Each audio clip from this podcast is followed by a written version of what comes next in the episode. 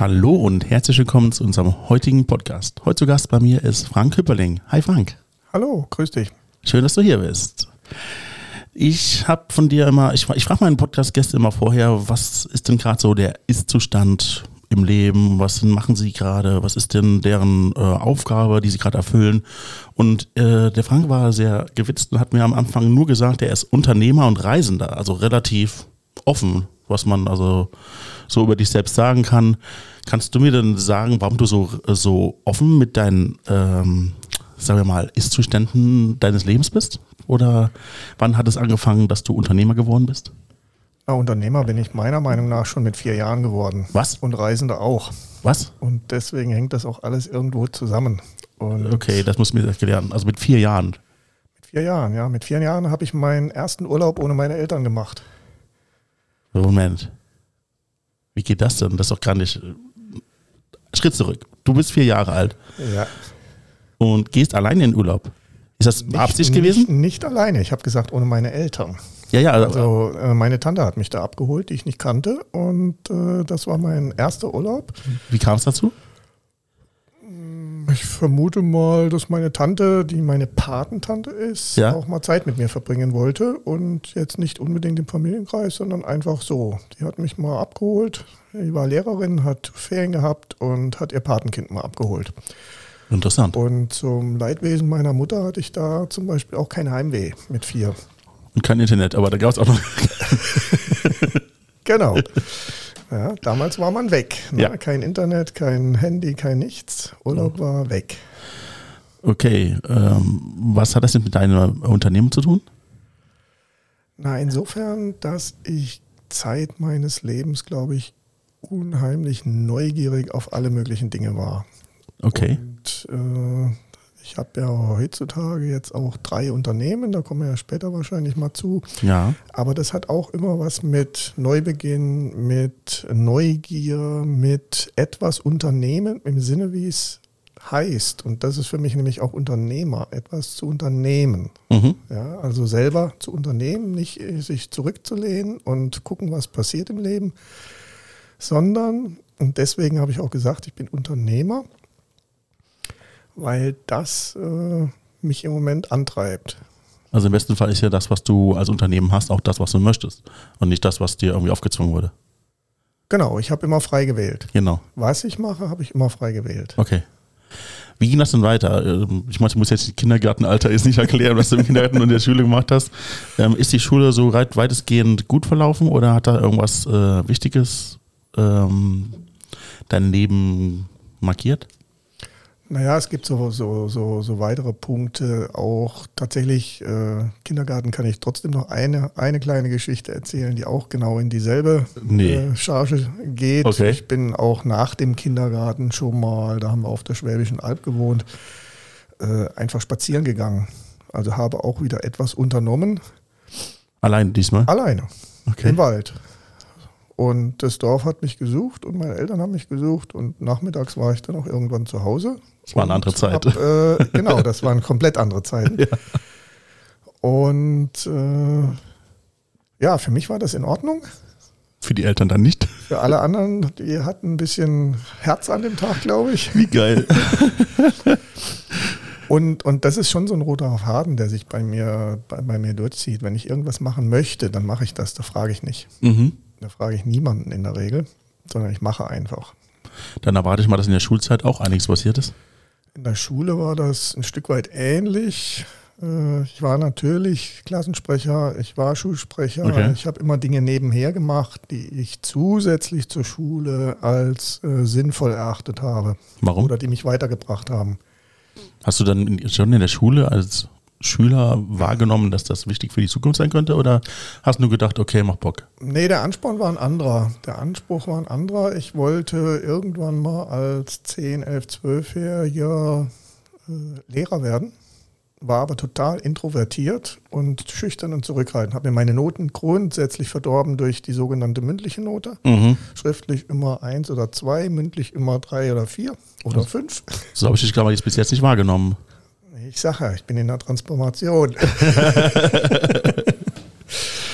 Okay. Und äh, dann hat mir so die Logik gesagt, na gut, äh, wenn du Lehrer werden willst, wobei es ging um Sportlehrer vorwiegend, Mhm. äh, musst du trotzdem vor den Leuten stehen und sprechen können. Wie kriegst du das jetzt hin? Und da waren jetzt die, war zum Beispiel eine Option, Klassensprecher zu werden. Können wir äh, kurz mal einordnen, welche Zeit das war? Wie alt warst du mit zwölf? Also, du warst zwölf, das war eine dumme Frage. Welches Jahr haben wir? Wir reden äh, Mitte der 70er, Mitte 70er, okay. äh, so 75, 76. Okay, gut. Damit wir uns mal ein bisschen einordnen können, wann die Schulzeit war. Ja, ja. Du bist nämlich zwei, drei Tage älter als ich. Aber nicht wenigstens nicht. Ich bin auch fast 40, also deswegen. okay. Das heißt, wir sind jetzt Mitte der 70er Jahre und du wolltest dann Klassensprecher werden, um auch Lehrer werden zu können. Warum war das wichtig? Na, wenn ich ein Ziel habe, Ja. dann äh, lege ich mir natürlich immer zurecht, wie kann ich denn das Ziel erreichen? Und was muss ich dafür tun? So sollte es sein, ja. Und das war zum Beispiel ein großer Punkt. Ich muss äh, dann, wenn ich Lehrer werden möchte, vor einer Gruppe stehen können und sprechen können. Das war auch ein Problem. Das war für mich damals ein Problem, ja, Okay. ganz klar. Ja.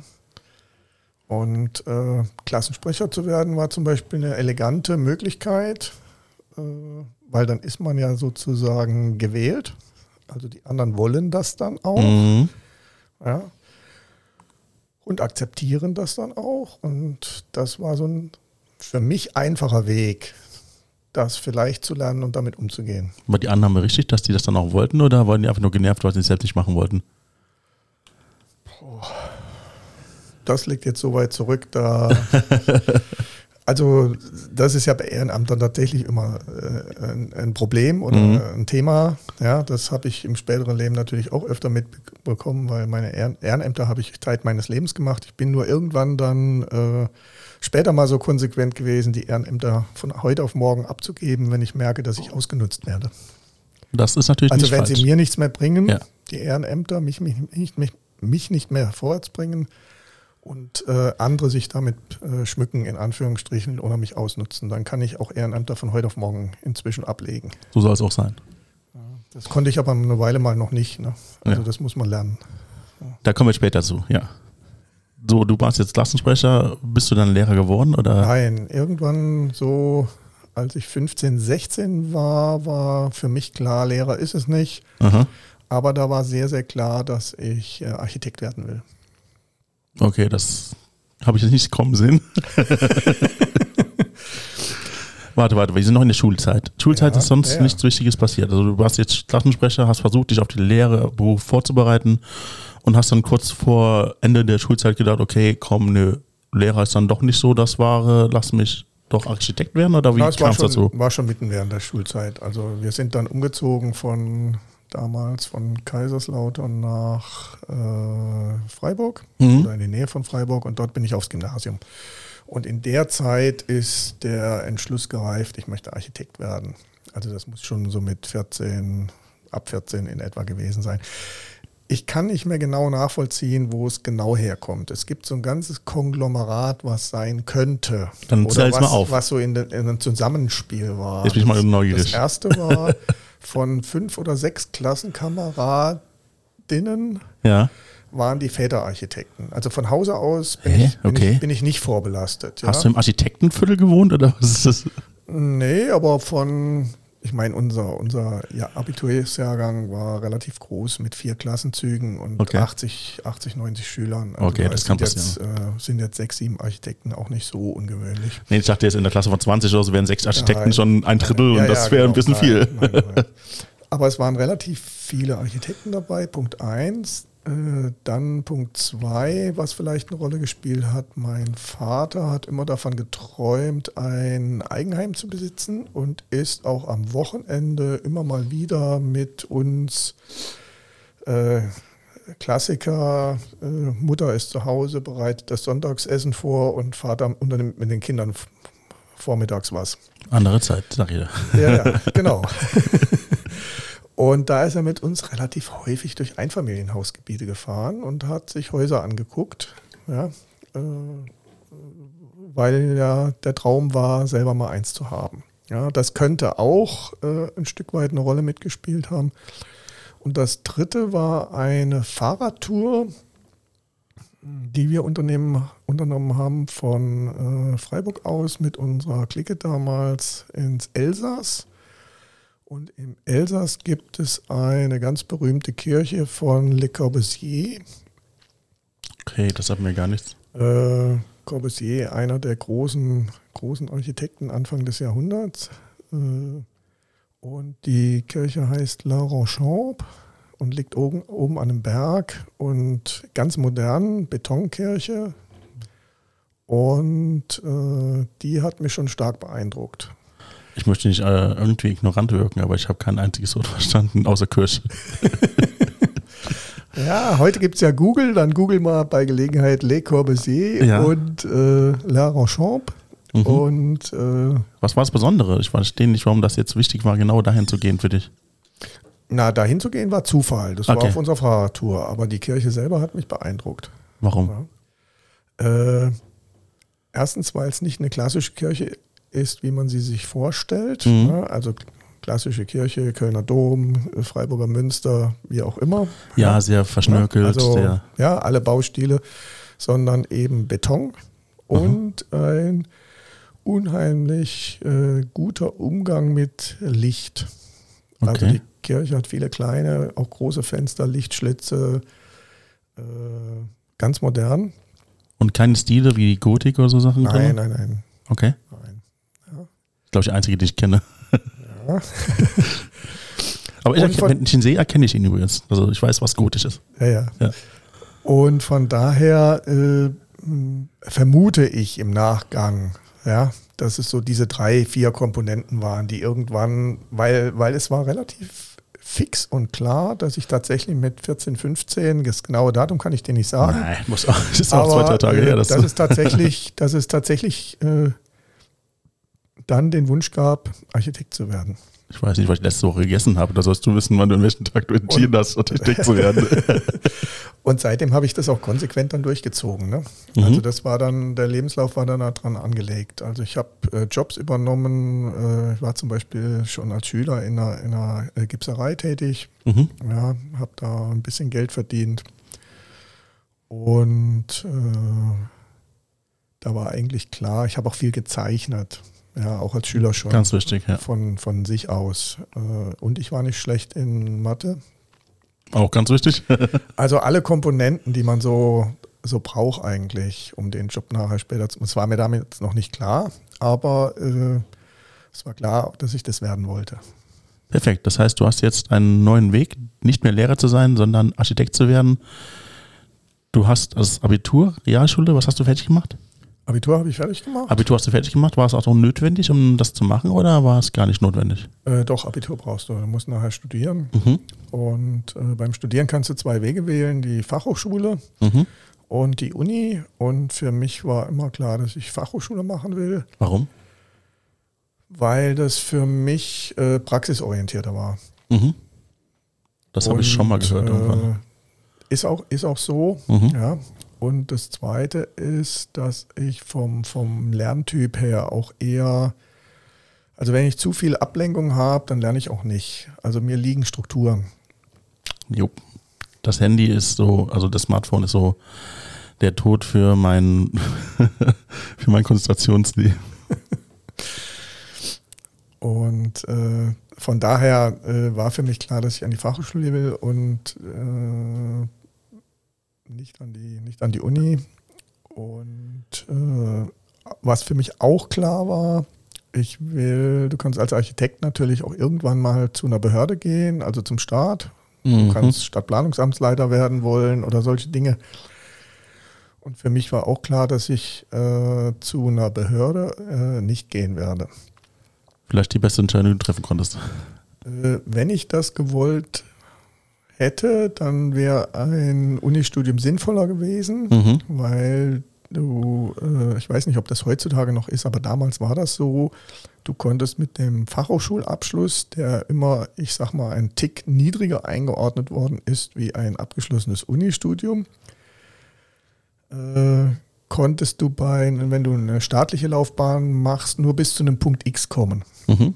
Darüber hinaus äh, war dann die Beförderung abgeschnitten sozusagen. An diesem Punkt, jemand, der das hört und das weiß, bitte in die Kommentare schreiben, weil ich würde es gerne wissen.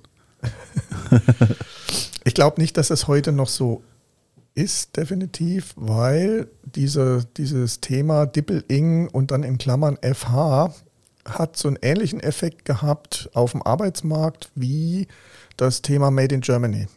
Okay. Made in Germany war ja auch Auflagen der Briten äh, und der US äh, als eher als Abwertung. Ging nach hinten los, ja. Ging nach hinten los und ist dann nachher zum Qualitätsprodukt geworden. So ähnlich ist das mit dem Klammern in FH auch aus meiner Sicht. Ja, also ich hätte jetzt anders gedacht, weil FH ja. ist für mich, äh, ich nichts gegen Leute, die auf die FH gehen, aber ich dachte immer, okay, der hat es nicht ganz an der Uni geschafft, ist dann deswegen auf die FH gegangen. So dachte ich mal ursprünglich, aber FH, das, wie du schon sagst, ähm, ist ja in der Regel etwas schulischer und praktisch orientierter. Strukturierter genau. und äh, näher an der Praxis dran. Also von den acht Studienjahren haben wir zwei auch in einem Büro verbringen müssen. Mhm. Also zwei komplette Praxissemester. Ja. Hätte ich mir in meinem Studium auch gewünscht. Also ich war äh, an der Uni für Mathematik, Physik und später auch Wirtschaft ähm, auf Lehramt und die würde es nicht mal nochmal machen würden wollen. Ähm, das einzig Gute, was ich da rausgezogen habe, war neun äh, gute Freunde kennenzulernen und äh, meine Frau. Aber ansonsten habe ich da vielleicht eine schöne Zeit als Student verbracht, aber für Studium selbst würde ich das nicht nochmal wählen, wenn ich das müsste. Naja, man muss ja immer für sich selber einordnen. Ist ja. es für einen selber richtig gewesen oder nicht? Ich äh, sage nichts gegen das Unistudium und ich sage auch nichts gegen oder für das Fachhochschulstudium. Es hat beides seine Vor- und Nachteile. Das stimmt, ja. Aber für mich war es Richtige, weil es für mich für die Struktur richtig war und es war für mich richtig, weil ich eher praxisorientiert war. Ich wollte auch immer als Architekt was umsetzen. Mhm. Ja? Ich habe in einem Büro mal später dann einen Chef gehabt, der, da war das Büro auch so gestrickt, dass es die Entwurfsabteilung gab und die Umsetzungsabteilung und der Chef des Büros hat vorwiegend entworfen und war dann ganz zum Schluss, wenn er seine Entwürfe gebaut gesehen hat, eher, ich will nicht sagen frustriert, aber, aber er hat, er war nicht selber mehr an der Umsetzung beteiligt. Mhm und war dann immer eher enttäuscht. Während umgekehrt, wenn ich einen Entwurf bekomme von einem Architekten und dann Ehrgeiz habe von einem Kollegen, das so umzusetzen, wie seine Ideen zu waren oder sind und alle möglichen technischen Mittel zu suchen, das so hinzubekommen, dann habe ich natürlich ein ganz anderes Erfolgserlebnis. Ich verstehe das gerade nicht. Ich, ich hatte immer das, äh, ich hatte immer die, sagen wir mal, romantische Vorstellung, dass ein Architekt die äh, Planung eines Gebäudes durchführt und dann auch an der Durchführung selbst beteiligt ist, damit nämlich genau sowas nicht passieren kann, weil der Einzige, das ist wie bei jemandem, der einen Song schreibt, derjenige, der den Song geschrieben hat, der kennt die Intention des Songs ja am besten. Natürlich können viele Leute reininterpretieren, okay, er meinte damit seine Ex-Freundin, äh, er will da irgendwas aufbearbeiten, das kann vielleicht auch zutreffen, aber die wirklichen Intentionen, warum ist der Song geschrieben worden, wie kam es dazu, was ist dabei gedacht worden, wie kam, äh, wieso ist an der Stelle das und das genannt worden, wie ist der Verweis von da nach da, das weiß doch nur der Interpret. Wieso gibt es da zwei Abteilungen? Musik ist vielleicht ein gutes Beispiel. Okay. Äh, Im Idealfall. Trink mal einen Schluck. Der hat auch da so eine kleine Flasche Im, stehen, da reden wir gleich später drüber wahrscheinlich. Im, ja, ja. Im, Im, Idealfall ist der Text und die Musik von einem Song von einem. Ja. Das ist aber der Idealfall. Es gibt hunderte Musik, wo jemand textet und da seinen Schwerpunkt hat. Ah, du hast recht. Ja, es gibt ja Leute, Oder die texten jemand, für andere. der rein Musik macht. Ja. Und gar nicht texten kann. Ah. Gibt es denn viele Leute, die. So, und da gibt es welche, wo es gut zusammenspielt. Ja. Und da gibt es sicher auch Musiker, die mit ihrer Musik hochzufrieden sind, aber mit dem Text nicht. Aha. Und umgekehrt. Ja. Dafür gibt es ja heute ChatGPT. So, und so, ähn so, ähnlich musst du dir das vorstellen. Also jetzt ganz einfach runtergebrochen. Nee, das ist perfekt ja? eigentlich. Die, die Metapher gefällt mir. Ich bin kein Fan von Metaphern, aber das hat mir sehr geholfen. Ja. Okay, das heißt, ihr hattet zwei ähm, Planungsabteilungen. Ist das denn die ähm, im Studium selbst, redest du gerade von den Praktikumsbetrieben, wo du gewesen bist, oder reden wir schon von dem ersten Architektbüro, das du selbst hattest oder wo du Teil warst? Na, diese Struktur zieht sich eigentlich ziemlich durch das komplette äh, Berufsfeld durch. Also Okay. heutzutage äh, ist es auch so speziell geworden und so fachübergreifend und mit so viel Spezialthemen versehen, das Bauen, dass du vor, vor 25, 30 Jahren, als ich angefangen habe, gab es genau drei Fachingenieure, sage ich jetzt mal, die an so einem Haus beteiligt waren. Das war der Architekt, der die Gestaltung vorgegeben hat. Es gibt den Tragwerksplaner, der dafür zuständig war mit der Statik, dass, das, dass die Hütte stehen bleibt, sage ich jetzt mal so. Okay. Ja. Und den Haustechniker, den TGA-Planer für die technische Gebäudeausrüstung, der eben Heizung, Lüftung, Kälte, äh, Elektro mit einbringt. Das macht nicht der Architekt. So. Beim Einfamilienhaus macht das zu Teilen auch der Architekt. Okay. Bei jedem größeren Bauvorhaben hast du mindestens diese drei Fachingenieure. Das ist, also ich, ich ohne Mist, das ist mal eine kurze Unterbrechung. Ich hätte nicht gedacht, dass das Architektendasein mich so, so, dass du das so spannend darstellen kannst. Weil ich dachte immer, ich bin auch sehr offener Mensch. Ich dachte, du hast mich auch schon kennengelernt, dass das einfach so, okay, der erzählt mir jetzt von Architektur. Geil, schön. Können wir danach bitte ein anderes Thema ansprechen, weil es so langweilig ist, dachte ich mir. Weil das klingt für mich Architektur, okay, der macht Pläne, Blaupausen, wie auch immer du das nennen willst.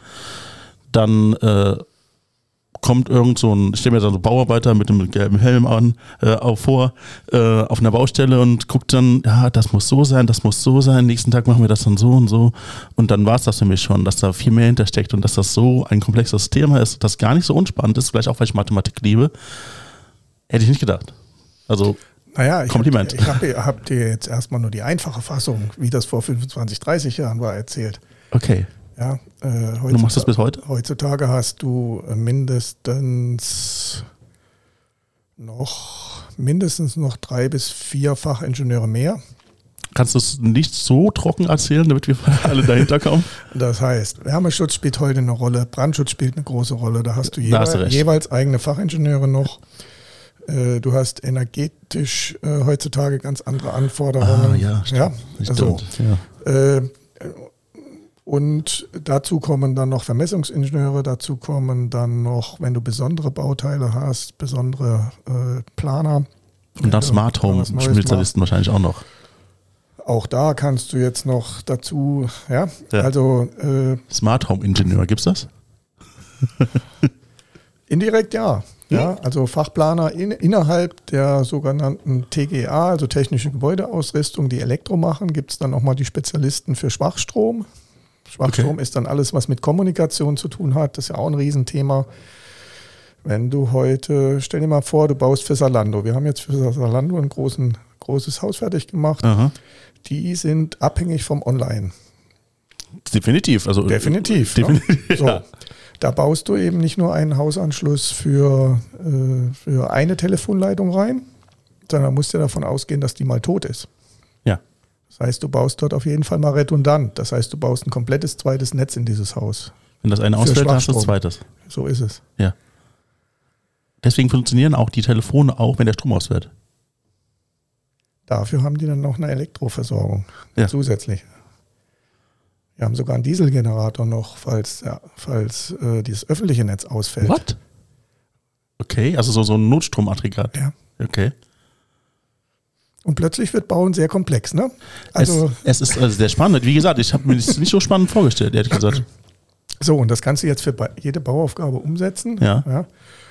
Und äh, ich habe relativ schnell erkannt für mich, ich kann immer nur für mich reden, dass ein Entwurf ist relativ schnell gemacht. Mhm. Einen schönen Entwurf kannst du, äh, also die Grundidee? Das ist auch Arbeit, keine Frage. Aber im Verhältnis von dessen, was dann hinten dran kommt, um so ein Projekt umzusetzen, sowohl von der Zeit wie von dem, was du an Plänen, an Fachingenieuren koordinieren etc. etc. pp brauchst, Finanzierung und, und, und, ist Entwurf 5% und 95% alles, was dann kommt.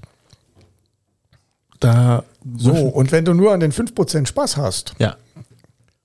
Dann hast du 95 Prozent deiner Arbeitszeit, verbringst du dann mit etwas, was dir nicht so viel Spaß macht. Wir haben einen Punkt vergessen zu erwähnen. Du hast das Studium gemacht und äh, wie ist das denn nach weitergegangen?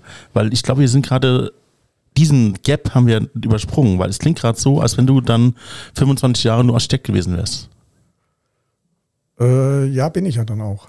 Okay, das hätten wir Ja. vielleicht noch Äh, erwähnen aber, sollen. aber, aber das, Berufs, das Berufsfeld ist so komplex, dass du dir ja natürlich auch Aufgaben raussuchen kannst. Ja. Ja? Und äh, gute Architektur wird im Team gemacht, Mhm. äh, wie so vieles.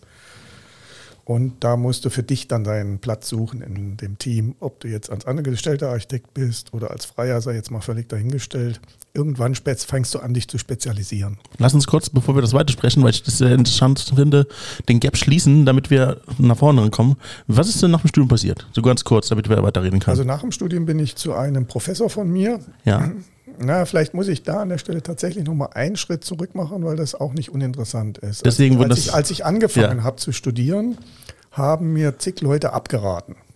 Okay.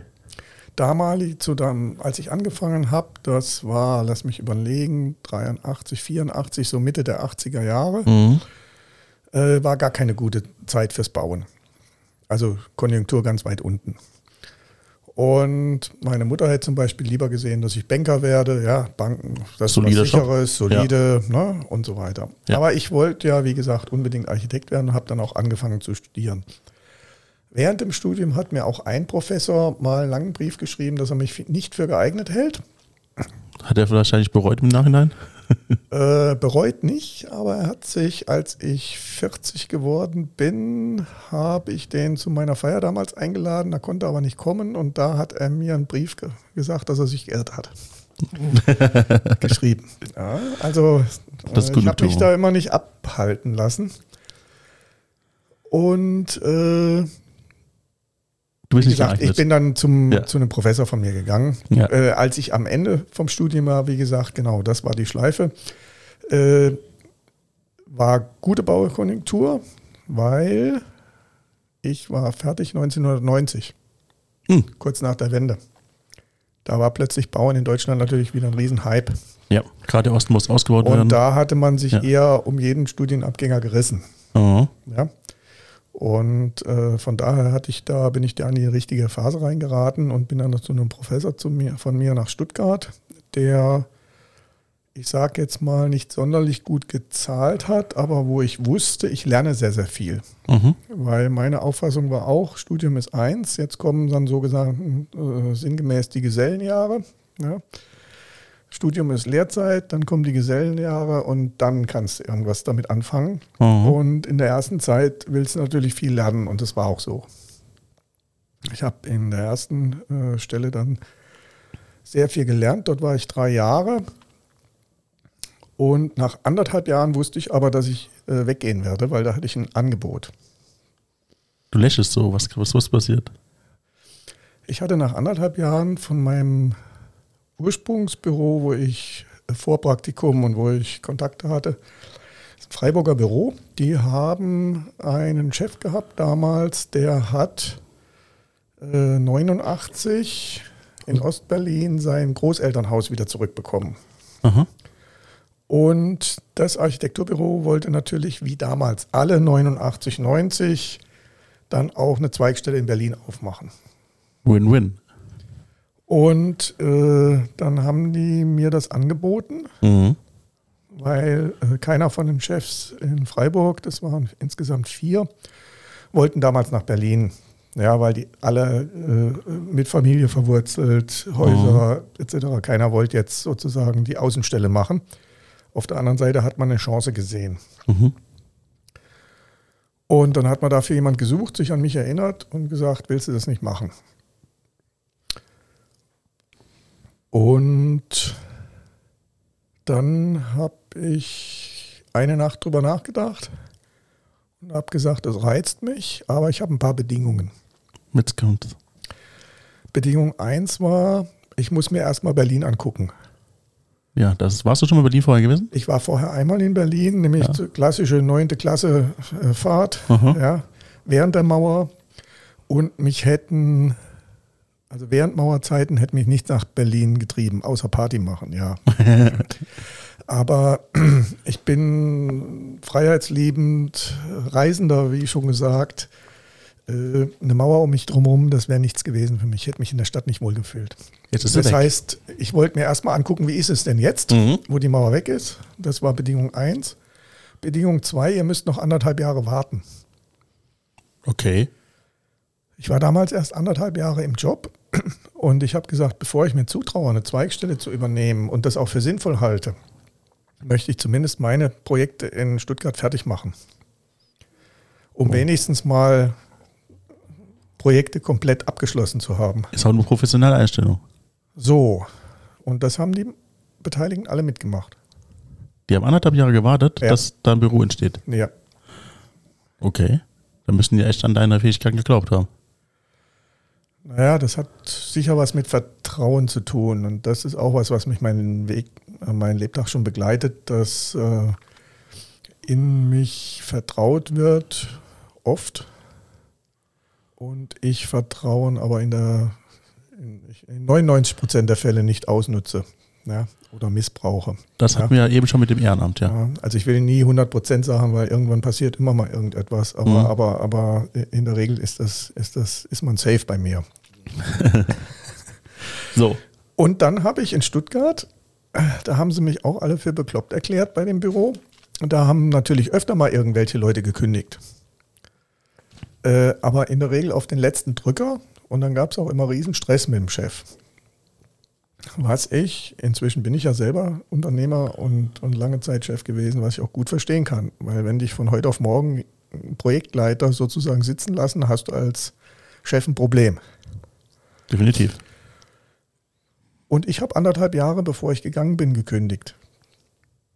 Das Ich habe gesagt, meine Zeit ist endlich hier. Ich habe ein Angebot, ich möchte das wahrnehmen. genug Zeit zum neuen Suche. Ich sage euch das hier rechtzeitig, Ja. ja, damit wir erstens meine Projekte sauber abwickeln können und dass ihr Zeit genug habt, äh, für Ersatz zu sorgen. Wie haben die es aufgenommen? Wir haben sich auch nicht super gefreut, aber wir haben das dann so gemacht und ich bin mit äh, einem von den beiden Chefs bis heute befreundet. Da geht es in irgendeinen guten Ja? Auseinandergegangen. Also, ja, weil wie so vieles im Leben, man muss immer das Thema, wie man miteinander umgeht, ist das Entscheidende, nicht das, was eintritt. das Leben entwickelt sich, aber Respekt bleibt. Ja. Ja. Was ist passiert? Du bist jetzt dann nach Berlin gegangen. Dann bin ich 1993 nach Berlin Okay. mit dem Bleistift in der Hand, mach mal Büro. Da war ich 29. Mit 29 muss man sich auch vorstellen. Du hast schon eine Zweigstelle mit 29 in Berlin. Genau, das ist nämlich das Thema, ja, Ja. Äh, weswegen ich gesagt habe, bitte anderthalb Jahre warten. Also ich brauche so ein bisschen ein paar Grundvoraussetzungen, möchte ich schon mitnehmen können, Ja. äh, bevor ich mir das wirklich zutraue. Ja. Und äh, naja, da bin ich 93 nach Berlin ans Ostkreuz. Das war damals tiefster Ost- Osten, sage ich jetzt mal. Mhm. Ja. Und in den Hinterhof und habe dort ein Büro aufgemacht. War das denn so erfolgreich, wie die Chefs sich das vorgestellt haben? Nö. Okay. Also, ich glaube, wir haben, wir haben mehrere Dinge natürlich unterschätzt. Und äh, also ich habe wahnsinnig viel gelernt in der Zeit, Mhm. ganz klar. Äh, wir haben damals, und von daher waren die anderthalb Jahre Warten natürlich eher schlecht, weil die anderen waren natürlich alle schneller und schon da. Ja. Ja, das, das muss man sicher sagen. Ich habe sehr soziale Chefs gehabt in äh, Freiburg, die auch gesagt haben, wenn wir uns schon hier als Westdeutsche nach in den Osten begeben und jetzt da Geld machen wollen, dann setzen wir uns auch in den Ostteil der Stadt und nicht in den Westen. Äh, so, und dann, ja, aber ich sage jetzt mal, das Geld saß natürlich im Westen. Mhm. Und ich mit 29 kannte keinen Mensch, war immer noch nicht der äh, Mensch, der nach außen geht. Ja, äh, Also mit du- 29 Du, du, hast- du erinnerst dich. Ja. Ja. Mit 29 war es immer noch nicht so weit, dass es. Nein, das, Nee? meine Veranlagung ist immer in, eher introvertiert. Ich bin gespannt, äh, wo, Ja. der, wo der Schwung kommt, der Umschwung. Ja, der ist noch gar nicht so lange her. Weil du hast von einem Zalando-Gebäude geredet, das klingt nicht nach einem kleinen Projekt. Nein, aber da habe ich jetzt wieder auch andere Rollen gehabt. Ja. Ja, ich will Ja, nicht weiter vorgreifen. Ja. Ich bin nur Äh, neugierig, was kommt. Na, auf jeden Fall äh, war das Büro dann natürlich nicht ganz so erfolgreich, wie man sich das gedacht hat. Ich glaube, von den vier Jahren, die es dann in Form der Zweigstelle existiert hat, hatten wir drei Jahre mit roten Zahlen und ein Jahr mit schwarzen Zahlen. Mhm. Äh, und äh, ich war natürlich Einzelkämpfer. Ich habe maximal ein, zwei Leute dann gehabt in der Zeit.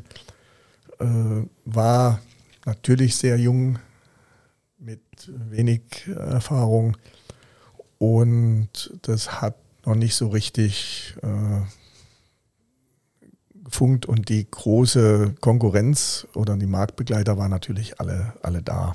Ich habe nur eine Frage. Du bist alleine Ja. im Osten von Berlin für einen anderen aus Freiburg tätig. Die sind relativ soziale Chefs, das hast du schon erzählt. Hast ein bis zwei Angestellte oder Mitangestellte, die dir da helfen konnten oder geholfen haben. Das klingt jetzt eher nach Minijob oder äh, wie auch immer. Gab es wahrscheinlich damals auch schon. Ähm, warum hast du nicht einfach ein eigenes Büro aufgemacht? Du hast doch schon die Fähigkeiten, die hatten doch nicht, aber die Beziehungen in, in den Osten gab es ja für den nicht. Sonst wärst du ja nicht dahin gegangen. Verstehst du? Es gab nicht irgendwie, dass sie sagen, okay, ich habe äh, jemanden von dem Projekt und dem Projekt, den, äh, wo du das Projekt übernehmen musst, äh, der hat mit mir gesprochen, du musst jetzt den, sondern du warst der Typ vor Ort. Das heißt, du warst auch der Einzige, der, das Einzige, was ich mir vorstellen kann, ist, dass du die Sicher- Sicherheit wolltest, dass dich jemand bezahlt, das zu tun. Aber ansonsten hättest du doch schon da ein eigenes Büro machen können. Naja, das war ja der große Vorteil für mich. Ich konnte agieren wie ein Selbstständiger Ja, und wie ein Unternehmer, habe aber ein festes Gehalt bekommen. okay. Und das war auch genug. Das war äh, schon auch der Anreiz, äh, zu sagen, das ist erstmal genug für mich, da Mhm. habe ich genügend mit zu tun. Ja, äh, weil, weil Zweigstelle, ich habe wieder meine Freiheit gehabt, ich hab, konnte selber agieren, da- ich besaß das Vertrauen Okay. und hatte aber trotzdem ein festes Einkommen. Dann war meine Weil, Annahme weil, nicht falsch. weil ich sag mal, das Ja. Abenteuer war ja schon fremde Stadt, alles wieder neu aufbauen. Ja. Also da, da, da ist genügend Freiheit, Unternehmertum und, und äh, äh, Herausforderungen, als dass ich jetzt nicht auch noch um meine Existenz kämpfen muss. Und ne? dazu kommt auch der introvertierte Mensch, der du sowieso warst damals. Genau, Ja. ne? so. Okay. Und von daher äh, war da genügend geboten. Ja, also die Herausforderung war groß genug für Mhm. mich. Ja. Und, und eine Zweigstelle für jemanden äh, zu leiten, war für mich schon, äh, äh, wie gesagt, unternehmerische Herausforderung genug. Du kamst mit 29 darüber. Ich habe ganz vergessen, äh, war da schon Familie für dich? Oder hattest du schon eine Familie, die mitgekommen ist? Nee, nee, Nein? Nein, Hast du das dann in den vier Jahren gefunden schon? nein. Aber du hast dich schon äh, verwurzelt da. Oder war es dir egal, du hättest auch am nächsten Tag äh, nach London fliegen können? Oder wie war das damals? Na, ich habe mich in Berlin erstaunlicherweise sehr schnell wohlgefühlt. Das hört sich Ja. gut an, ja. Äh, wobei ich sagen muss, wir sind auch mit meinen Eltern viel umgezogen. Ich glaube, mein Umzug nach Berlin war schon der, oh, irgendwo so der zehnte, elfte Umzug. Mhm. Von daher war ich das gewohnt, ein Stück weit neu aufzubauen. Jetzt ist es meine Homebase. Mhm. Und äh, ich bin da relativ schnell Freunde gefunden äh, und habe mich, wie gesagt, auch in der Stadt selber sehr schnell wohlgefühlt. Ist auch eine tolle Stadt. Also für mich. Ich wohne in Koblenz, aber ich würde auch gern, keine Ahnung, wenn es mich irgendwie nach Berlin treibt, würde ich mich jetzt nicht äh, wehren, sag mal so. Ja, also ich komme viel rum in der Welt und wenn ich dann nach Berlin zurückkomme, dann denke ich immer, ach, ein bisschen freundlicher könnte da hier schon sein und ein bisschen gastfreundlicher auch und, und das geht mit dem Taxifahrer am Flughafen los und so. Das, was man sonst in der Welt als Gastfreundschaft erlebt, das kriegt man in Berlin nicht so mit. Auf der anderen Seite ist es trotzdem eine weltoffene Stadt und äh, äh, in Berlin kann ich halt, äh, wenn ich lustig bin, am Abend mit der Jeans in die Oper gehen und mich wohlfühlen und werde nicht angeguckt. Äh, mach das mal in Stuttgart. Ist heute auch offener geworden, aber, aber äh, da musst du halt im Anzug und Smoking hinlatschen. Verstehe, was du meinst, ja. Und äh, da ist Berlin halt, äh, da kannst du rumlaufen, wie du willst, da kannst du theoretisch nackig über die Straße, es interessiert kein Mensch. Ja? äh, und das ist auch ein Stück Freiheit, ne? Mhm. Also für mich. Ja. Jetzt sind wir äh, in Berlin, vier Jahre sind vorbei. Bist du dann entlassen gewesen? Was ist passiert? Nee, da, äh, da schlägt jetzt wieder die soziale Ader meiner, meiner ehemaligen Chefs durch. Mhm. Die haben dann gesagt, okay, nach vier Jahren, du hast es so richtig erfolgreich ist es nicht, sehen wir alle gemeinsam. Äh, mag viele Gründe haben. Äh, wir wollen es aber noch ein Jahr probieren und äh, setzen dir jetzt jemanden an die Seite. Also ein Duo diesmal. Genau. Äh, so, also im, im Sinne von Unterstützung. Mhm. Ja. So, das haben wir dann, haben wir dann gemacht. Da ist dann äh, langes Auswahlverfahren und so weiter. Damals haben sich noch viele Leute auf Stellen beworben. Das gibt man heute gleich mehr, ne? und äh, da äh, ist dann gemeinsam ein Kollege ausgewählt worden und der Kollege ist dann derjenige geworden, der jetzt 23 Jahre lang mein Partner war, weil nach dem Jahr ist dann Folgendes passiert, es war immer noch nicht super erfolgreich und die Freiburger haben dann gesagt, nee, wir wollen uns von der Zweigniederlassung trennen und haben die meinem Kollegen und mir zur Übernahme angeboten. Mhm. Und dann haben wir uns selbstständig gemacht. Das heißt, das war dann eures und die hat nicht mehr das die. Das war dann unseres, genau. Und das war dann der Startschuss in Das war sozusagen Leben. der Startschuss an der Stelle, um äh, eigenes Büro aufzumachen. Das ist schön. Aber dann wahrscheinlich gibt es auch ganz viele rote und schwarze Zahlen, die geschrieben wurden. Äh, am Anfang, was ist, ich meine, ihr wart jetzt schon verwurzelt, ihr kennt es, du warst jetzt schon vier bis fünf Jahre im Business in Berlin unterwegs. Ähm, hast du dich dann neu orientiert? Hast du das irgendwas anders gemacht? Hat das funktioniert oder konntest du damit deinen Lebensunterhalt nicht äh, gewährleisten? Doch, also wir konnten dann unseren Lebensunterhalt damit bestreiten. Auch nicht jedes Jahr super. äh, auch da gab es jetzt über die 23 Jahre natürlich viele Ups und Downs. Mhm. Ja.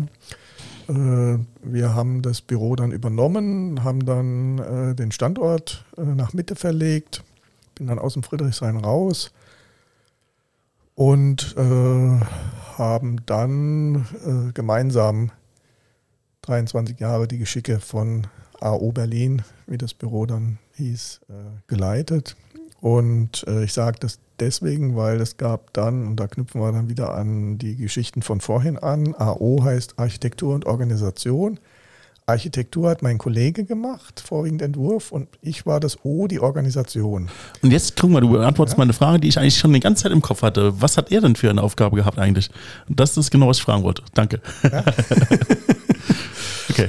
Und, und äh, das war eine super Ergänzung und wir haben auch super miteinander funktioniert, äh, weil wir genau diese Arbeitsteilung auch hatten. Mhm. Ja, also äh, und äh, gegenseitig uns auch unsere, unsere Macken, die jeder natürlich hat, äh, akzeptiert. Und das haben wir 23 äh, Jahre gut, gut durchgehalten. Du hast hatten gesagt. Naja, bis Ende letzten Jahres.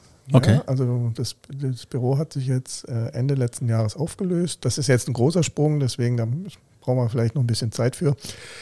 Äh, wir haben einfach 23 Jahre dann bis zu, ich glaube, in besten Zeiten hatten wir 15 Leute. Mhm. Ja, also uns äh, in ein, ich sage jetzt mal, gutes mittelständisches Büro hochgearbeitet, ja, gute Aufträge gehabt, gute Auftraggeber gehabt ich würde gerne den Podcast jetzt weiter gestalten, äh, folgendes machen. Ich habe nämlich drei, vier Fragen. Ja? Gut. Die erste Frage. Frage. die erste Frage, in den 23 Jahren ist bestimmt einiges an, da habt ihr bestimmt irgendwelche Kunden gehabt oder Kundenprojekte oder irgendwelche Situationen gehabt, wo du sagst, die du jedem erzählst, weil die einfach so krass gewesen sind. Ähm, wie, keine Ahnung, ich hoffe nicht, dass es so gewesen ist, aber dass irgendein Haus mal eingestürzt ist, dass die Architektur äh, von euch gemacht wurde, keine Ahnung, oder dass ihr das vom Bono äh, gemachte Haus in Berlin gemacht habt oder was weiß ich. Äh, so ein, zwei Geschichten würde ich mir gerne anhören. Und dann habe ich noch ein paar Fragen zu Kosten, aber das können wir dann klar nachklären. Gut, wenn ich jetzt oh, 23 Jahre, das wir, haben, passiert, wir haben äh, gut über 300 Projekte betreut, mindestens. Oh, Chapeau. Äh, von daher in unterschiedlichen Rollen. Ja, ich habe mhm. ja vorhin schon gesagt, es gibt Entwurf, es gibt Ausführungen, es gibt Bauleitung, es gibt Projektsteuerung gibt ein weites Feld, in dem man sich tummeln kann. Und wir haben nicht bei jedem Bauvorhaben natürlich alle, alle Dinge gemacht, sondern mhm. immer äh, oft auch nur einzelne. Äh, wenn man jetzt diese 23 Jahre Revue passieren lässt, dann äh, ist natürlich vielleicht als wichtigstes zu nennen unser, unser allererstes Bauvorhaben, mit dem wir uns selbstständig machen konnten auch, weil okay. wir es damals hatten. Das war äh, ist entstanden aus der Beratung heraus. Und zwar hat damals die Filmförderungsanstalt Deutschlands ein, eine neue Bleibe gesucht und hatte eigentlich schon ein Haus zur Miete oder zum Kauf im Visier und äh, war dann aber so äh, schlau oder professionell zu sagen, bevor wir das selber entscheiden, lassen wir mal Architekten drüber gucken, ob das für uns überhaupt geeignet ist. Also so eine Recherche. Genau, ja. Das kam, diese Kontakte kamen allerdings alle über sozusagen mein äh, soziales Engagement im Friedrichshain-Kreuzberger Unternehmerverein, mhm. äh, wo es dann entsprechende Kontakte gab, die zu diesem Auftrag geführt haben, unter anderem. Und äh, dann haben wir die zur Wahl stehenden Immobilien unter die Lupe genommen, bewertet. Und dann kam raus, dass die nicht äh, geeignet sind. Oh. Damit unseren eigenen Auftrag eigentlich weggeschossen, ein Stück weit. Mhm. Ja, aber das war immer unsere Herangehensweise von meinem Kollegen, von mir, äh, äh, eine ehrliche Beratung zu machen. Klingt aber so, als wenn das gut gewesen wäre. Das war insofern gut, also das hat sich immer bewährt, mhm. ja, äh, weil äh, das natürlich auch Vertrauen schafft, mhm. logischerweise. Also das muss, ja, kann ja. anders gar nicht sein. Und äh, wir haben dann sozusagen Folgeauftrag gekriegt, ja, wenn es das, was wir rausgesucht haben, nicht ist, dann sucht mal. Ja, okay. Äh, guckt mal, dass ihr was findet. Und dann haben wir wieder recherchiert, Grundstücke rausgesucht, Baufarben rausgesucht, Investoren geguckt oder Projektträger, Projektentwickler gesucht, die, ob die irgendetwas Passendes auf, der, äh, auf dem Schirm haben. Und haben dann zum Schluss etwas gefunden, was wir empfohlen haben und dort haben wir dann tatsächlich aber auch, äh, wobei das tatsächlich Zufall war, äh, auch die Architektenrolle einnehmen können. Also auch die, das klassische Zeichnen und Umsetzen. Mhm. Ja. Und äh, das ist es dann zum Schluss geworden. Und an dem Haus haben wir tatsächlich vom, vom Bleistiftstrich bis zur Einrichtung alles gemacht. Also doch dieses Komplettpaket. Ja, da hatten wir dann tatsächlich schon ein Stück weit das Komplettpaket als Architekten, was natürlich als äh, erste Aufgabe sehr schön war. Und auch viel ja. Geld bringt er im ersten Auftrag. Ja, das ist relativ viel Geld hat man immer die Vorstellung. Die Frage ist, wie viel muss man auch tun? Ja, ja äh, das ist richtig, aber die musste ja Geld verdienen am Anfang, die musste den ersten Kunden also es haben. Hat auf jeden Fall gereicht, um davon existieren zu können. Ja. Aber reich werden äh, mit Architektur ist schwieriges Feld. Nee, so habe ich nicht gedacht, ja? aber ihr habt also, zum ersten Mal dieses Büro gemietet, habt auch seid in die Mitte gezogen, das war ein bisschen genau. teurer. Ja, ja. Äh, und ihr musstet irgendwie euren Lebensunterhalt gestalten. Genau. Und ihr hattet ja. einen Kunden, konnte davon leben. Genau. Das war wichtig. Genau. Ja. Am Anfang war das der Anspruch, mehr wolltet ihr am Anfang nicht. So sieht's aus. Genau. genau. Und äh, das war so ein Kunde, äh, treuer Kunde, den haben wir dann auch, äh, also da haben wir, wenn ein Gebäude fertig ist, dann ist es so, es wird irgendwann übergeben, mhm. zieht der Nutzer ein mhm. und dann hast du damit in der Regel als Architekt nicht mehr unbedingt was zu tun. Mhm. Hier war es jetzt so, die wollten unbedingt, dass wir das Haus auch weiter betreuen. Ja, das heißt, ich habe da, ich glaube, fast 20 Jahre dann noch die technische Hausverwaltung gemacht. Was heißt das? Das heißt, sich um den Unterhalt des Hauses aus technischer Sicht zu kümmern. Also, wenn jetzt irgendwo im Laufe der Jahre eine Fliese kaputt geht oder eine Heizung nicht mehr aktuellem Standard entspricht oder eine Fassade neu gemalert werden muss oder, oder, oder, oder, oder. Aha. Ja, äh, dass ich mich darum oder wir uns mit dem Büro darum auch technisch gekümmert haben dass am Ende auch alles ging so weit, dass wird. wir äh, sogar in unserem Architekturbüro einen Hausmeister angestellt hatten, der sich um das Gebäude kümmert. So habe ich mir vorgestellt. Das klang gerade wie so Haus Hausmeisteraufgabe. Ja, so war es dann auch. Ja? ja? Das war so der erste Kunde quasi. Der hat uns dann sozusagen äh, wirklich über die, über die ganze Zeit des Büros fast begleitet. Klingt schon fast romantisch. ja, ja. Ja, romantisch werde ich jetzt nicht sagen. So, das war der erste Kunde. Gab es noch zwei, drei andere Projekte, die erwähnenswert waren? Mm, wir haben natürlich auch immer wieder verrückte Sachen äh, äh, gehabt. Äh, was fällt mir als äh, Zalando? Nein, Zalando, da müssen wir zum Schluss drüber reden, weil da hatten wir ausschließlich Baucontrolling für die finanzierende Bank. Okay, das können wir dann später diskutieren, ja. Genau, das kommt eher, weil das ist etwas, was ich jetzt heutzutage seit diesem Jahr dann mache. Also das kommt in der Reihenfolge dann tatsächlich ja, später. Okay. Na, wir haben, wir haben verrückte Bauaufgaben immer mal wieder zwischendurch gehabt. Okay. Ja, also äh, es gibt in Freiburg einen Hochbunker in der Reinhardtstraße. Äh, altes Bunkergebäude aus dem, aus dem Weltkrieg. Äh, dort das hat sich eine Werbeagentur aus Wuppertal gekauft, der Herr Boros, und äh, wollte unten ein Museum reinmachen oder hat auch reingemacht, Kunstausstellung und oben sein Einfamilienhaus sozusagen, Penthouse mhm. draufgesetzt. Und das haben wir zusammen mit, einer, in, mit anderen Architekten in einer Ar Arbeitsgemeinschaft gemacht. Und das war schon ein ziemlich verrücktes Haus, weil, weil erstmal die Bauaufgabe war anspruchsvoll, dann, dann das Gebäude war anspruchsvoll mit anderthalb Meter dicken Betondecken, die durchsägt werden mussten, um irgendwas an eine Treppe reinzubringen. Also das sind schon, sind schon spannende Projekte, mhm. ja, äh, mit denen man dann zu tun hat. Und äh, wir hatten immer so einen Spruch, kein Schaden ohne Nutzen im Büro. Also immer, wenn uns irgendwas über den Weg gelaufen ist, was auch nicht ganz so dolle war, wir haben immer versucht, das Beste draus zu machen und, und äh, wieder einen Sinn drin zu sehen. Ja. Gibt das neben dir Zitronen, mach Limonade draus. ja, so, so, so in die Richtung. Ja. Okay. Und äh, auch so Aufzüge und sowas, die dann reingebaut werden müssen? Ja, ja, ja, ja. ja. Okay. Also ist, ist, ist dann schon, so, schon spannend. Äh, was haben wir noch an spannenden Projekten? Also bei, bei 300 ist es immer schwierig. Muss man, ich habe jetzt, hab jetzt heute hier nichts dabei als Liste, dann ja. man, in der Liste fällt einem dann schnell irgendwas auf. Aber was war so das Krasseste, was du wirklich, wenn du, keine Ahnung, wir sitzen am, äh, in der Kneipe, trinken Bier zusammen und wenn ich dich frage, was wäre so das geilste Projekt, was du je gemacht hast?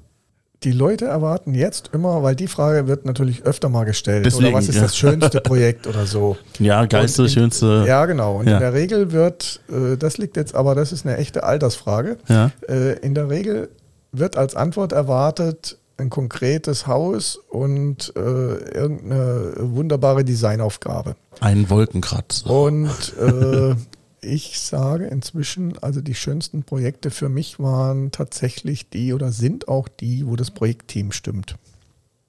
Oh, philosophisch. nee, das hat was mit dem, ich bin ein harmoniebedürftiger Mensch mhm. und äh, das heißt nicht, dass ich Konflikten aus dem Weg gehe, aber ich, ich äh, äh, steuere sie auch nicht gezielt an. Ja? Mhm. Äh, wir haben auch festgestellt, dass die Projekte, die bei denen das Projektteam stimmt und die vom Grundsatz her gut miteinander auskommen und wo der Projektspirit von Anfang an ein Stück weit auf Vertrauen aufbaut, dass das die erfolgreichen Projekte werden. Das bedeutet aber, es gibt auch Projekte, wo das nicht so es ist. Es gibt Projekte und das muss man sich ja, das ist ja die Schwierigkeit beim Bauen heutzutage. Jedes Projekt ist ein Unikat. Mhm. Das verstehe ich schon, ja. Ist nicht das so, kann, das Reihenhaus, Reihenhaus, Reihenhaus. Ja. Selbst, selbst wenn du ein Reihenhaus hast, was vorgefertigt ist, das Grundstück ist jedes Mal ein anderes. Stimmt. Das ja. Team ist jedes Mal ein anderes. Okay. Insbesondere das Team ist jedes Mal ein anderes. Mhm. Und ich habe ja vorhin schon so kurz erläutert, früher war man mit dreien in so einem Team plus Bauherr. Jetzt hast du, du kommst auch bei einem Einfamilienhaus, hast du inzwischen 20 Projektbeteiligte. Klingt teuer. Das ist nicht nur teuer, ja, mhm. das könnten wir jetzt ganz weit aufmachen, das Feld, warum sind Mieten heute so teuer? Mhm. Äh, ja, Vorschriften machen es halt äh, notwendig. Ja. Wenn, wenn in diesem, diesem Zusammenspiel und der Architekt ist eigentlich die zentrale Stelle mhm. als, Koordin als derjenige, der in seinem Vertrag auch drinsteht, hat, drinstehen hat, alle zu koordinieren, vom Bauherrn bis zum, bis zur äh, bis zum letzten Handwerker, der in irgendeiner Ecke irgendwas zu tun hat. Mhm. Ja? Wenn dieses Team durchgängig stimmt und der Spirit stimmt, dann macht ein Projekt Spaß. Jetzt mal völlig unabhängig von der Bauaufgabe. Mhm. So, und so Projekte gibt es durchaus. Deswegen sind das eigentlich für mich inzwischen die schönsten Projekte. Jetzt natürlich gut zu wissen, was passiert und wenn es nicht stimmt. Also was ist denn dann das Problem? Naja, dass du den ganzen Tag Ärger hast. Ne? Und das, und das, macht keinen Spaß. Also wenn du, wenn du, wenn du Leute hast, die nicht das machen wollen, was sie zu tun haben. Okay. Ja, jetzt kannst du Recht haben. Jetzt kannst du, gut, dann holst du dir einen Anwalt, dann, ne, und, ja. und ich brauche dir die Kette nicht aufzuzeigen. Nee. Wenn du, wenn du morgens aufstehst und hast erstmal äh, acht, neun Stunden damit zu tun, widerwillige Leute dahin zu bringen, dass sie das tun, was sie tun müssten. Mhm. Ja, also jetzt ganz überspitzt. Ja, dann hast du nicht wirklich Spaß an deinem Job, oder? Nee, hast du recht. So, und, und äh, das ist aber die Situation dann oft. Mhm. Ja. Und da das jedes Mal neu zusammengestellt wird bei jedem Bauvorhaben, ja, das ist ein echtes Manko des Bauens, finde ich. Mhm. Ja. Äh, da liegt eine super Chance drin, wenn es gut läuft, klar. Ja. Aber wenn es schlecht läuft, ist äh, schwierig. Ja. Und das hat mir auch den Job in den letzten fünf bis zehn Jahren tatsächlich äh, an großen Stellen verleidet. Mhm. Äh, ich es gibt ein schönes Beispiel, was ich, was ich aus dem, ich sage jetzt mal, Einfamilienhausbereich, was, was man relativ simpel erklären kann, was sich beim Bauen die letzten 20 Jahre in meinen Augen getan hat. Äh, wenn man vor 30 Jahren ein Einfamilienhaus gebaut hat, zusammen mit einem Bauherrn, dann habe ich mir, damals habe ich das auch noch gemacht, habe ich mit dem Bauherrn gewettet, du hast so in etwa 20 Firmen beim Bauen dabei. Ja, so alle Gewerke, was man so kennt, Rohbau, Dach, äh, Zimmermann. Zimmermann, ne, klar, Ja. Fliesenleger, Maler, Elektriker. Elektriker. wie auch immer. Ja. So, vor 20 Jahren konnte ich mit dem Bauherrn wetten, äh, von den 20 Firmen schert eine sicher irgendwie aus, macht Ärger, funktioniert nicht wirklich, äh, ist nicht so richtig, passt nicht in den Haufen rein und so. so. Habe ich dann auch oft gemacht. Man hat ja manchmal so ein Gefühl, dass das bei dem Bauvorhaben sein könnte. Hat einen kleinen Nebeneffekt gehabt. Äh, Wir haben dann, Bauherr und ich haben einen Zettel geschrieben, jeder hat was drauf, haben wir in den Umschlag getan. Und äh, wenn das Bauvorhaben dann lief und äh, man festgestellt hat, wer es war, haben wir die Zettel rausgeholt, hatte den kleinen Nebeneffekt, wenn es Ärger gab und der Bauherr hatte recht, dass er den richtigen hatte, hat er noch Spaß dran gehabt. Das ist aber so ein, so ein, so ein winziger Effekt. Was war der Einsatz? Äh, genau das. so, und heutzutage kannst du die Wette andersrum abschließen. Wer funktioniert? Ja. Okay, das ist traurig. Das macht die Es Arbeit. hat, also hat viele Gründe. Das liegt Ach. auch nicht an den Ausführenden selber alleine. Ne? Ja. Also ich will jetzt nicht sagen, dass plötzlich nur noch 19 schlechte Firmen unterwegs sind und nur eine gute. Das ist nicht der Fall. Mhm.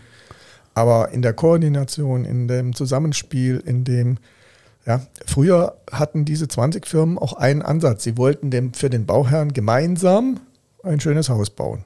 Ganz simpel. Und heute? Guckt jede Firma nur noch auf sich und hat Ellbogen schöner an. Hm. Und grenzt sich ab von den anderen. Hast du eine Ahnung, warum das heute so ist?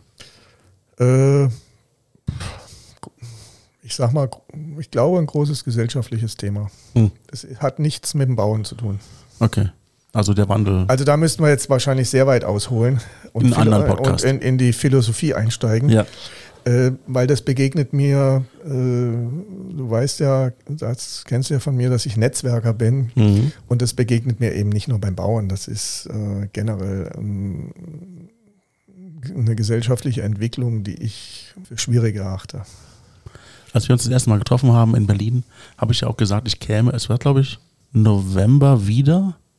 Das Ja, kam dann irgendwie ja. nicht zustande, weil es gab jede Menge Gründe. Es war auf jeden Fall auf dem Plan und hat sich leider nicht ergeben. Ich glaube, mein Vater ist irgendwie krank geworden und das war dann irgendein Problem. Ähm, aber das ist ja auch so ein Thema. Also es hat sich dann, es war jetzt kein geschäftlicher Termin, den wir hatten. Ich habe nur gesagt, ich kam dann wieder und wir wollten uns dann auch treffen. Ähm, aber ich kam dann nicht nach Berlin zurück äh, und konnte nicht das wahrnehmen, was ich eigentlich mit dir versprochen habe oder besprochen habe. Ähm, tat mir dann auch damals leid, aber das sind einfach so Sachen, die sich entwickelt haben, die äh, kann man nicht beeinflussen. Glaubst du, dass die Prioritäten der Menschen einfach anders gelegt sind auf mehr private Sachen, weil das notwendig ist? Oder ist es einfach, ich weiß, Fass, öffnen wir den Fass, aber vielleicht gr- greifen wir nur die oberste Schicht ab. Äh, also ich kann dann, also ich bin auch so ehrlich und sage, wie es passiert ist.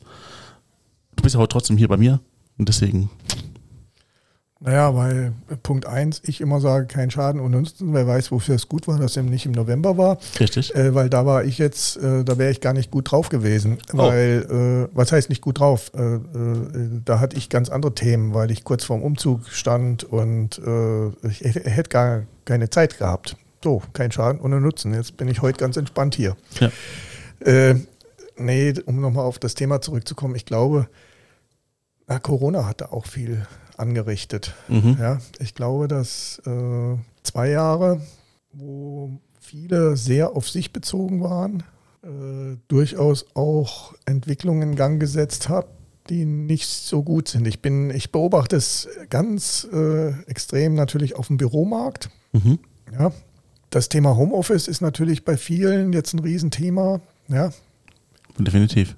und manche finden es super gut, weil sie sich so zurückziehen können und äh, Familie auch vielleicht eine größere Rolle spielt, spielen kann Mhm. gegenüber früher. Im Job selber merken aber auch viele, dass ihnen so die gemeinsamen Kaffeepausen und das gemeinsame Erlebnis fehlen. Gibt, auch, gibt ja auch schon wieder die ersten Gegenbewegungen, die sagen, wir wollen alle wieder ins Büro, ja, weil zu Hause arbeiten ist halt dann vielleicht doch auch nicht so spannend Mhm. oder hat eben auch seine Haken. Ja. Kannst du da zu Hause sein, ja. Also da ist unheimlich viel Bewegung drin. Aber so, so in, der, in, in der Gänze ist das äh, sich voneinander abgrenzen in meinen Augen größer geworden, wie das etwas gemeinsam machen. Mhm, ja, das kann doch wirklich, also man hat ja nur noch einen kleinen speziellen Kreis von Menschen gehabt, mit dem man sich äh, unterhalten konnte oder treffen konnte. Und das hatte, also wir kennen alle Corona, wir wissen, was passiert ist. Und ich verstehe das. Frage ist jetzt, wir sind jetzt quasi an dem, an dem Punkt angekommen, dass du gesagt hast, nach 23 Jahren, nö, jetzt nicht mehr.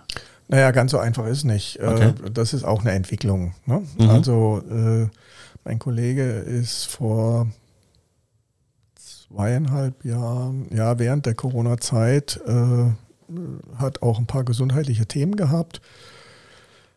Äh, er ist auch fünf Jahre älter wie ich, Mhm. hat auch andere Lebensumstände. Und äh, auch das Thema Corona bei uns in der Firma war jetzt nicht ganz so, ist auch nicht spurlos an uns vorübergegangen. Ja, auch das Thema Mitarbeiter insgesamt ist nicht spurlos an uns, an uns vorübergegangen. Wir kommen natürlich noch aus der Generation, äh, wo wir das Work-Work-Life-Balance nicht kennen, sondern vorwiegend äh, Work im Kopf hatten. Und äh, äh, sind teilweise auch auf eine Generation in den letzten Jahren gestoßen, die jetzt äh, nicht Work-Life-Balance gemacht hat, sondern eher Life-Life-Balance und das äh, Wörtchen Work nicht mehr vorkommt. Ja.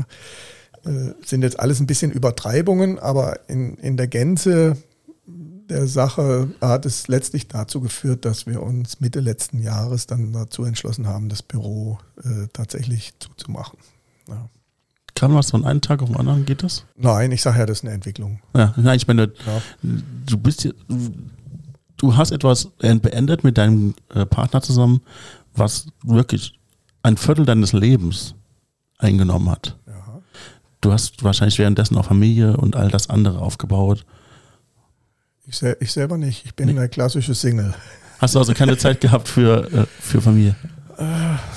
Zeit oder nicht, das, das können wir jetzt, das ist ein langes, weites Feld. Ja, also es ist nicht dazu gekommen. Okay, So.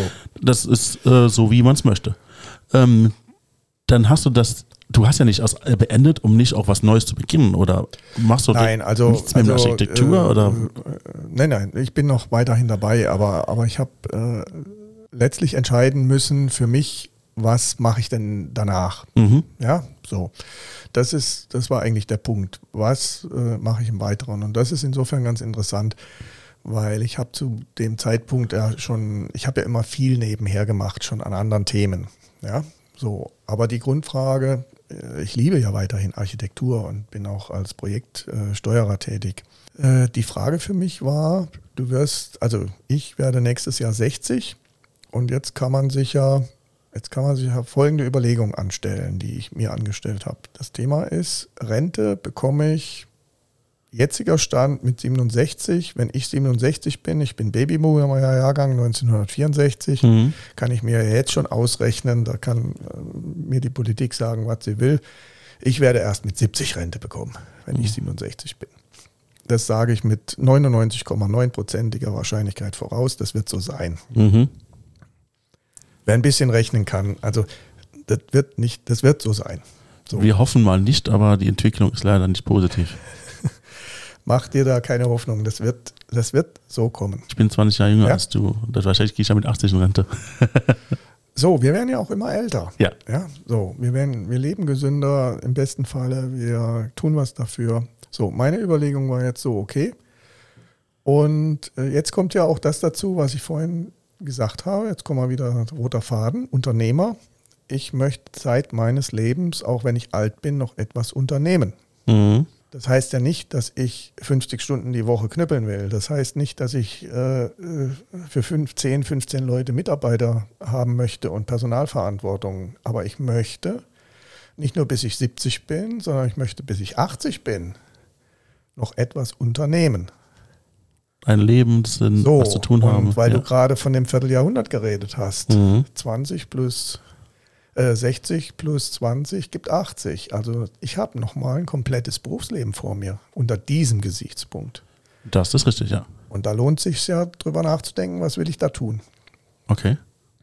Und das habe ich gemacht in den letzten, ja, letztlich anderthalb Jahren. Ja, wie gesagt, das ist ja ein schleichender Prozess. Mhm. Ja, dass jetzt äh, AO Berlin zum, zum Jahresende schon äh, mehr oder weniger geschlossen wird, das war so jetzt nicht geplant. Ja, das, das kam jetzt einfach dazu. Aber vom, vom, vom Grundsatz her, dass ich irgendwann was anderes machen werde, das war, das war klar. Mhm.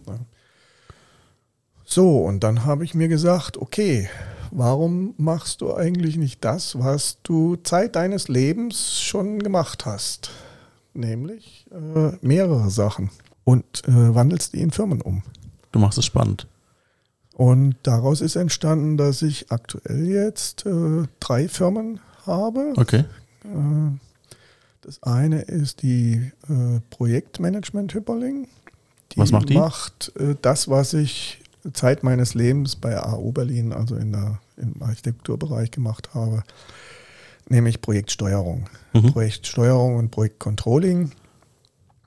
Und äh, das heißt, ich bleibe dem Bereich treu. Ja, Äh, Mit Angestellten? habe mich aber auf mit Angestellten, Mhm. ja, mit, mit äh, äh, anderthalb Angestellte habe ich im Moment. Also Mhm. eine Vollkraft und eine äh, Halbzeitkraft. Und äh, mache da aber nur noch ganz spitz sozusagen den Bereich Projektsteuerung Projektcontrolling. Mhm. Ja, also keine eigenen Entwürfe mehr, keine Bauleitung mehr, keine Planung mehr, aber Steuerung. Also Oberlin quasi. Naja, das ist genau die Lücke. Also ich sage jetzt mal mit Projektsteuerung, wenn du gute Projektsteuerung machst, hauchst du den Projekten diesen Spirit ein, dass sie was werden und koordinierst und guckst, dass alle Beteiligten, bist Moderator, Mhm. ja, äh, guckst, dass alle Beteiligten miteinander funktionieren und das Projekt zum Erfolg geführt wird. Das sind diese Das sehe, guten ich als, Projekte. das sehe ich als meinen Job. Ja. Ja. Und was ist die zweite Firma? Die zweite Firma ist äh, dann mein Wodka, Ja, das ist wahrscheinlich das, was hier auf dem Tisch steht. genau. Ja. ja. Äh, Ich bin Zeit meines Lebens, wir sind in Weingegenden groß geworden. Mhm. Ja, ich bin in der Pfalz, habe ich gelebt, in Baden habe ich gelebt, auf der Schwäbischen Alb habe ich gelebt. Alles Gegenden, wo Wein, äh, Stuttgart, ja, Koblenz übrigens auch. ja, Berlin auch, da haben wir auch den Kreuzberger, also da das ist ein bisschen weit hergeholt, aber äh, von, Hause aus äh, bin ich in Weingegenden groß geworden, habe da immer einen Bezug zu gehabt, trinke selber sehr, sehr gern Rotwein. Mhm. Und äh, während dem Studium haben wir übrigens, da äh, hatte ich äh, viereinhalb Jahre eine Beziehung und die Eltern von meiner Freundin, die hatten auf dem Hof ein Schnapsrecht. Das heißt, Und Schnapsrecht heißt, dass sie Schnaps brennen dürfen. mhm. Ja. Und da haben wir uns während dem Studium immer Geld mit verdient, dass wir in den Semesterferien dann Schnaps gebrannt haben. das heißt, du hattest schon eine Idee, wie das geht. Äh, eine dünne, dünne Idee. Okay. Ja, das war mehr so, äh, so ein Destillationsprozess, äh, wenn er denn auf dieser äh, nicht professionellen Ebene abläuft, sage ich jetzt mal, weil der Schnaps ist nur für Eigenbedarf und, und für den Ort und so gebraucht. Also es war jetzt keine, genau, selbstgebrannter war ja. jetzt nicht äh, äh, Schnaps, der vermarktet worden ist. Da läuft so ein Destillationsprozess relativ automatisch ab. Es muss nur jemand die ganze Zeit dabei sein. Mhm. Also von daher war das so ein klassischer Studentenjob. Man musste vorwiegend einfach nur dabei sein und äh, war jetzt keine, keine Kunst dabei, musste nicht angelernt werden in dem Sinn. Ja, jetzt müssen wir den Faden finden zu meinem, meinem Wodka heute. Ne? Mhm. Äh, ja, das ist jetzt so ein klassisches, äh, ich sage jetzt mal Netzwerkprojekt, was aus der Spaß heraus entstanden ist. Ich spiele noch Schlagzeug in einer Band in unserem Netzwerk BNI. What? Ja. Okay, das, ich, das kommt jetzt ganz um die Ecke. Ja, bei mir kommen immer noch jede Menge Sachen um die Ecke, wenn man dann, wenn man dann länger, länger äh, nachfragt und nachdenkt. Ja, auf jeden Fall spiele ich da Schlagzeug und unsere Bassistin, die Miriam, die hat immer, wenn wir dann ein Bierchen oder ein Schnäpschen getrunken haben, was man ja als guter Rockmusiker äh, ab und zu tut, äh, den Spruch losgelassen, darauf einen Hyperling. Mhm.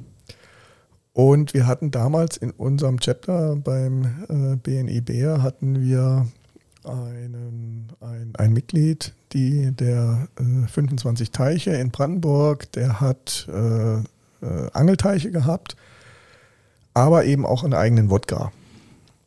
Einen eigenen Wodka deswegen, weil dessen Gelände hat eine Quelle, eine eigene Quelle, äh, mit einem besonderen Wasser, sehr eisenhaltig. Und okay. äh, daraus hat er in Österreich Wodka brennen lassen und hat ihn da verkauft. Und ich hatte, nachdem der Spruch da immer fiel, dann die Idee, ach, schenkst du doch zur Weihnachten äh, den anderen Bandmitgliedern eine Flasche Wodka, äh, wo du eigene Etiketten drauf machst, äh, mit dem Spruch. Das geht heute alles einfach, ja. Darauf einen Hyperlink, so. Ja und habe den gefragt, sagte ja, kein Problem, machen wir. Und dann habe ich da das gemacht und habe den äh, die Etiketten gemacht und habe das der Band geschenkt. Und das kam wie so gut an, weil das haben wir auch öffentlich gemacht im Chapter. Mhm. Die fanden das auch alle klasse und immer wenn viele Leute irgendwas gut finden, dann werde ich, da bin ich dann Unternehmer, da werde ich dann so ein bisschen hellhörig und denke, ja, vielleicht kann man ja auch ein Geschäft draus machen. Mhm. Wobei ich damals ehrlich gesagt mehr an den Kollegen gedacht habe als an mich, dass der ein Geschäft damit draus macht, mit dem Namen und der Idee. Und ich wollte eigentlich nur so, so im, im, im Rückflussgeschäft an, an der Marke ein bisschen verdienen. Mhm. So habe ich das dann auch angelegt und ah, der Kollege ist nicht so richtig drauf eingestellt stiegen. Der wollte äh, sich mehr um die Fische kümmern und das Wodka-Geschäft war nur so ganz nebenher. Ich hatte mir aber inzwischen dann äh, die Markenrechte gesichert als erstes Mal und habe dann, äh, hat er mir aber den Kontakt zur Destillerie verschafft in Österreich.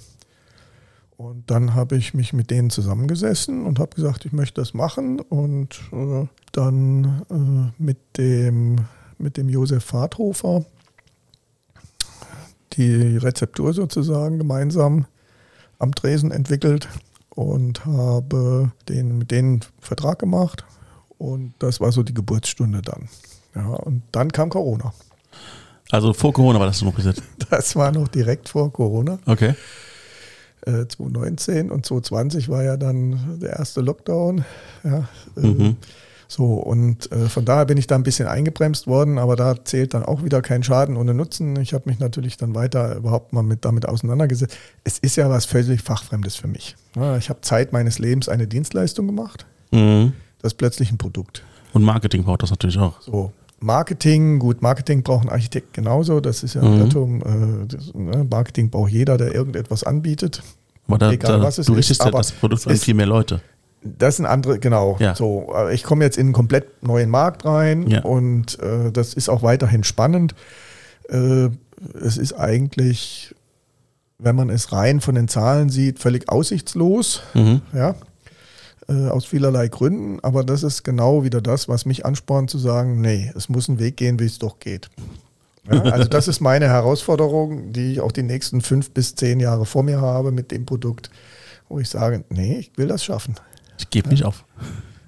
Ganz so einfach gebe ich nicht auf. Ja? ja.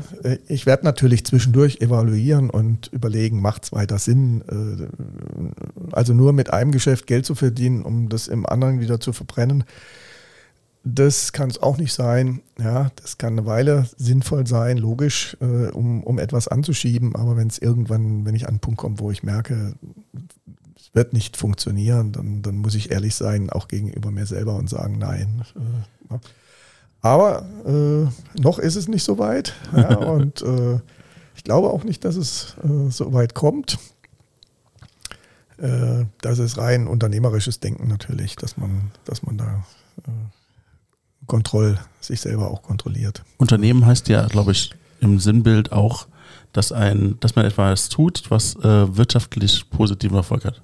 So definiert definitiv auf jeden Fall erstmal das Finanzamt. Genau. Wenn das dann die ersten Jahre nicht so ist, dann äh, gibt es auch manchmal den Finger vom Finanzamt selbst, aber klar, ja. Ich vermute mal nicht, dass das in die Richtung geht. Nee, nee, nee, das funktioniert schon nicht. Ich habe ja auch Einnahmen inzwischen schon über den Weg. Das ist natürlich auch wichtig. Wenn du keine Einnahmen hättest, dann würdest du es gar nicht machen können. So sieht's aus. Genau. Ja. Aber du hast von drei Unternehmen gesprochen. Was ist das dritte? Das dritte ist, als äh, dann anstand, äh, das Leben orgelt sich irgendwie um, die alten Sachen werden Stück für Stück äh, eliminiert, war immer das Thema, ich, ich reise für mein Leben gern. Hast du schon gesagt am Anfang, genau. Und ich bin irgendwo bei Reise 350 im Moment über mein Leben What? verteilt. Ja. Okay. Äh, das sind jetzt nicht, nicht alles Fernreisen, ne? Also hm. das wäre schön. Ja. Nein. Äh, äh, äh, Wie viel sind Fernreisen, wenn ich fragen darf? Hm? Wie viel sind davon nicht deutsche Reisen? Oh, nicht deutsche Reisen sind schon viele. Ich war in über 50 Ländern inzwischen. Wow, cool. Ja. Und jedes Jahr kommt mindestens mal eins noch wieder dazu. Anspruch. Also, ja. Äh, von daher äh, war für mich das Thema, kann ich mir irgendwann Reisen denn noch leisten? Ne? Kostet mhm. ja auch immer ein bisschen Geld. Also man kann auch mit 50 Euro um die Welt reisen, es geht alles. Mhm. Äh, äh, Geld ist nicht äh, fürs Reisen unbedingt notwendig. Aber äh, ich bin jetzt eben, gehe auch auf die, auf die 60, wie gesagt, zu. Da, da ist jetzt auch das Zelt jetzt nicht mehr mein Hauptreiseunterkunft. Ja? Von daher kostet Reisen natürlich dann ein Stück weit Geld. Und äh, dann war die Überlegung, ja Mensch, wenn du dir das in Zukunft vielleicht jetzt äh, nicht mehr so leisten kannst, weil du fängst wieder wie ein Startup an irgendwie, na, im Moment, ich werfe alles wieder auf Null, mhm. allerdings mit, der, mit schönen 30 Jahren Berufserfahrung, von daher äh, dieses Startup mit einer sehr angenehmen Situation, weil man einfach Erfahrung mitbringt. Du erzählst mir nicht, dass du jetzt ein Reisebüro hast, oder? Nein, kein Reisebüro, aber ich dachte äh, jetzt so. Nein, nein, nein, nein. Äh, ein Reisebüro nicht. Aber äh, ich habe tatsächlich das Konzept, äh, ich möchte mit der dritten Firma, die heißt Hyperling Erlebnisse, Aha. werde ich äh, Events anbieten und Unternehmerreisen und auch ein bisschen Moderation. So, also alles, alles Dinge, die ich, die ich gerne mache, wobei Moderation für mich die größte Herausforderung ist. Das mhm. andere sind mehr organisatorische Typen, äh, äh, organisatorische Arbeiten. Da bin ich Zeit meines Lebens äh, gewieft und äh, mache das gerne und, und das fließt mir aus dem Ärmel. Bei Moderation ist es mehr das Thema Persönlichkeitsentwicklung, mhm. weiterhin an dem Punkt vor Leuten sprechen, vor Leuten was rüberbringen. Ja. Dein Life da will ich, da will ich, das ist so, ein, das ist so eine Art Life Challenge, ja. genau. Das ist ein schöner Begriff. Das, ja, das passt. Ja.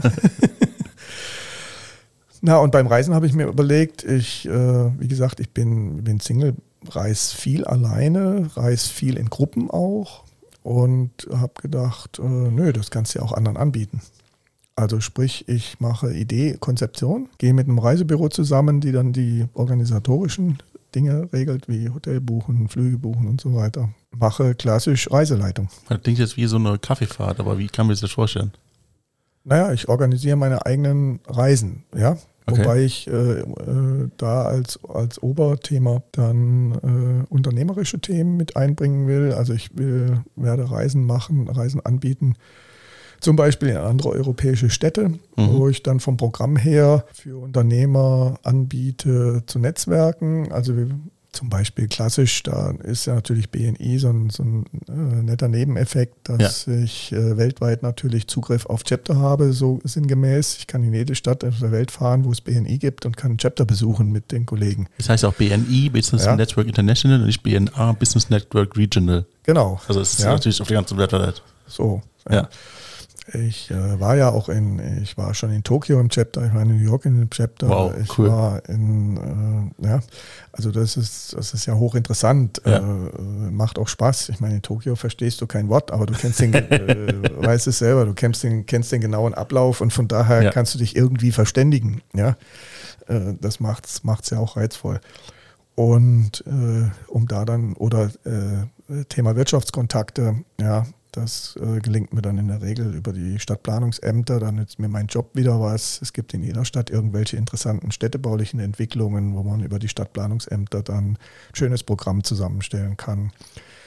Zusammen mit den Wirtschaftskontakten, dann will ich immer ein oder zwei Referenten mitnehmen, die dann äh, allgemeine unternehmerische Themen bedienen. Das kann Gesundheit für den Unternehmer, das kann Sport für den Unternehmer, das kann alles Mögliche sein. Du, ich referiere gerne über da, Podcasts. Da, da, da, da stricke ich gerade rum. Ja, so. Und das kann auch jedes Mal was anderes sein. Ja. ja. Und äh, so, dass das ein wirkliches individuelles Programm ist, was dann entsteht. Und das will ich ein, zwei Mal im Jahr anbieten. Mach einen in Tokio, ja. ich referiere über Podcasts, wenn es wichtig ist. Und ja, dann bin ich endlich mal in Tokio. ja, über sowas kann man alles reden. Das wird jetzt nicht dieses und nächstes Jahr gleich stattfinden, aber äh, ja. warum nicht? Ne? Also ich fange jetzt mit, äh, ich muss erstmal gucken, ob das ankommt. Man muss gucken, wie das äh, finanziell ein Produkt werden kann, was interessant ist. Ja. Und äh, fange natürlich erstmal mit Europa an. Ja, äh, und habe aber schon im Kopf dann in den Jahren drauf, das auch durchaus einmal im Jahr als internationale Reise anzubieten. Business Network International. Ja. Netzwerken unterwegs. Ja. ja. Und dabei noch Spaß haben.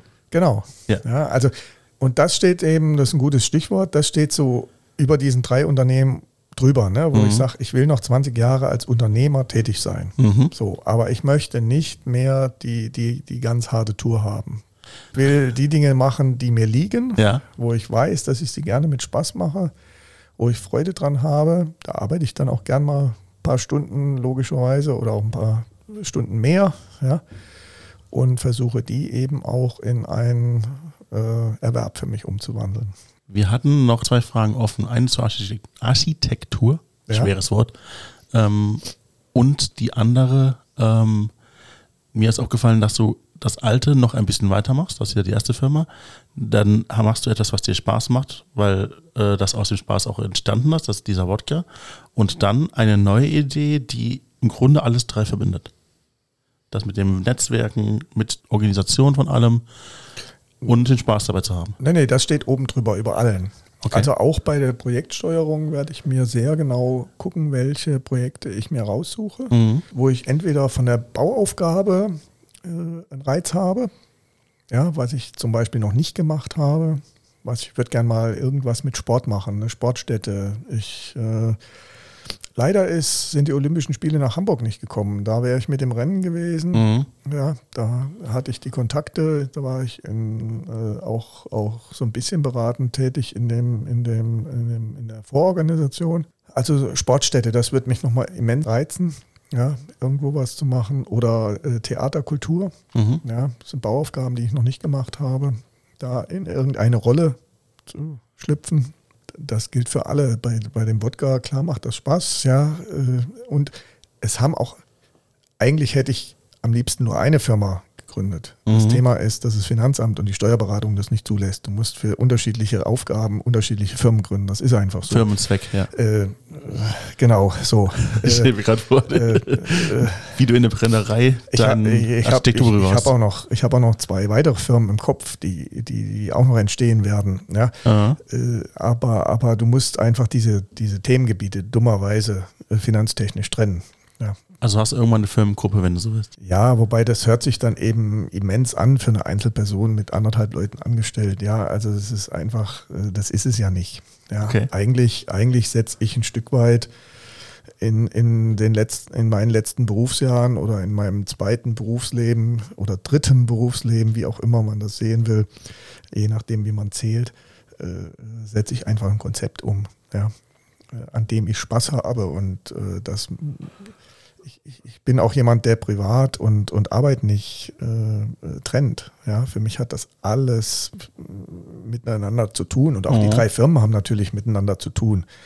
Ja, also den, den Wodka verkaufe ich bei der Projektsteuerung natürlich auch. Ja, da ist ein schönes Gimmick. Ja, äh, über Eventreisen und Wodka brauchen wir über die Kombination brauchen wir auch nicht lange nachdenken. Die funktioniert natürlich auch irgendwo. Ja, also das fließt bei mir sowieso wieder alles ineinander.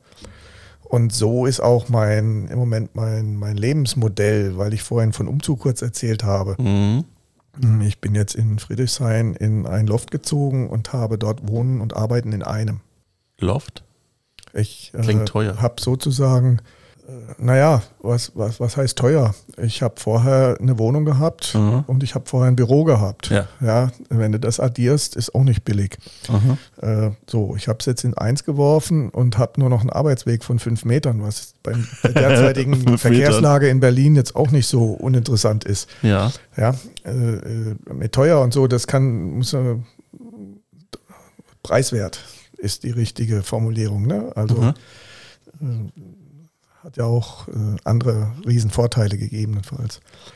Und ist aber ein komplett neues äh, Lebensmodell natürlich auch, weil in meiner Wohnung sind jetzt auch meine Angestellten. Ne? Die haben auch einen Schlüssel zu meiner Wohnung. Wenn ich unterwegs bin, äh, sind meine Mitarbeiter, äh, haben Vollzugriff. Müssen auch vertrauen. Ja, also auch dort baue ich das Vertrauensmodell auf im Moment. Mhm. Äh, das sind auch Mitarbeiter, die ganz bewusst entschieden haben, diesen Weg mit mir zu gehen.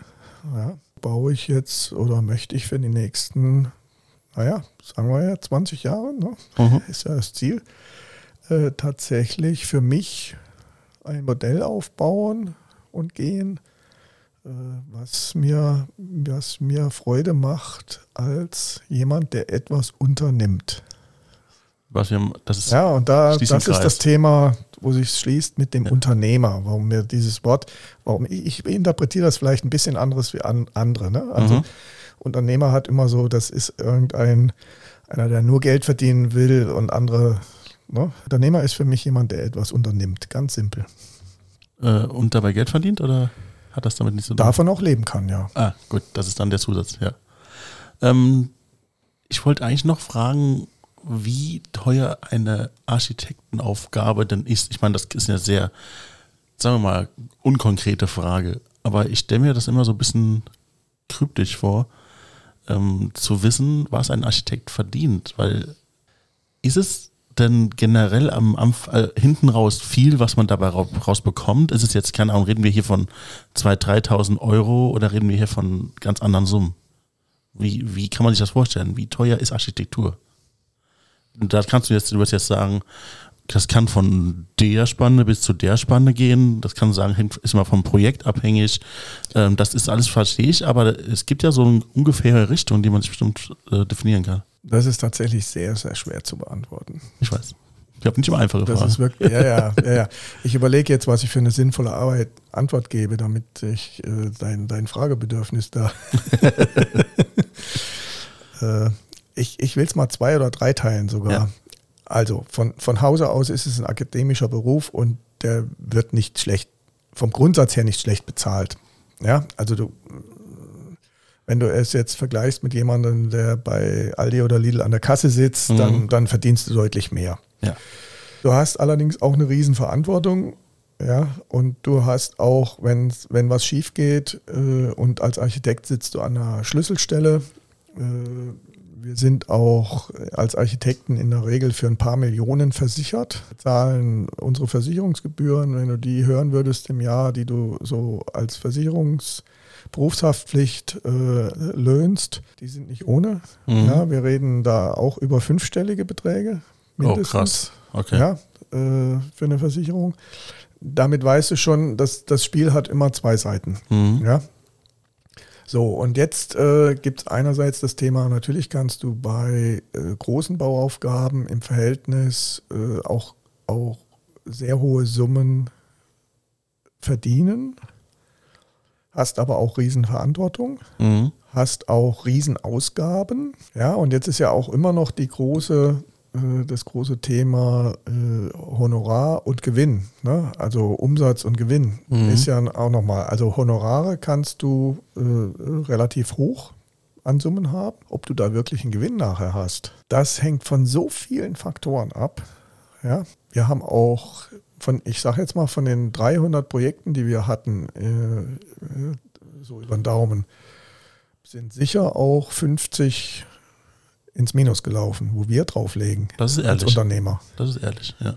Ja, und so geht es vielen Architekten. Mhm. Ja, und äh, wenn du Statistiken anschaust, äh, wir sind ja mit, mit äh, äh, als wir 15 Leute hatten, waren wir guter Mittelstand, Mhm. gehobener Mittelstand bei Architekturbüros. Du musst dir das so vorstellen, äh, 70 Prozent aller, aller Büro, Architekturbüros in Deutschland sind Einzelkämpfer, die haben vielleicht ein oder maximal zwei Leute. Das, Mhm. ist, das sind 70 Prozent. Und die, wenn du deren Einkünfte siehst aus klassischen Projekten, ein Lehrer verdient mehr. Oh. Und die verdienen auch nicht wirklich äh, wichtig viel, ja. Ja, Ja. Und, und wir haben ganz andere Haftungsrisiken.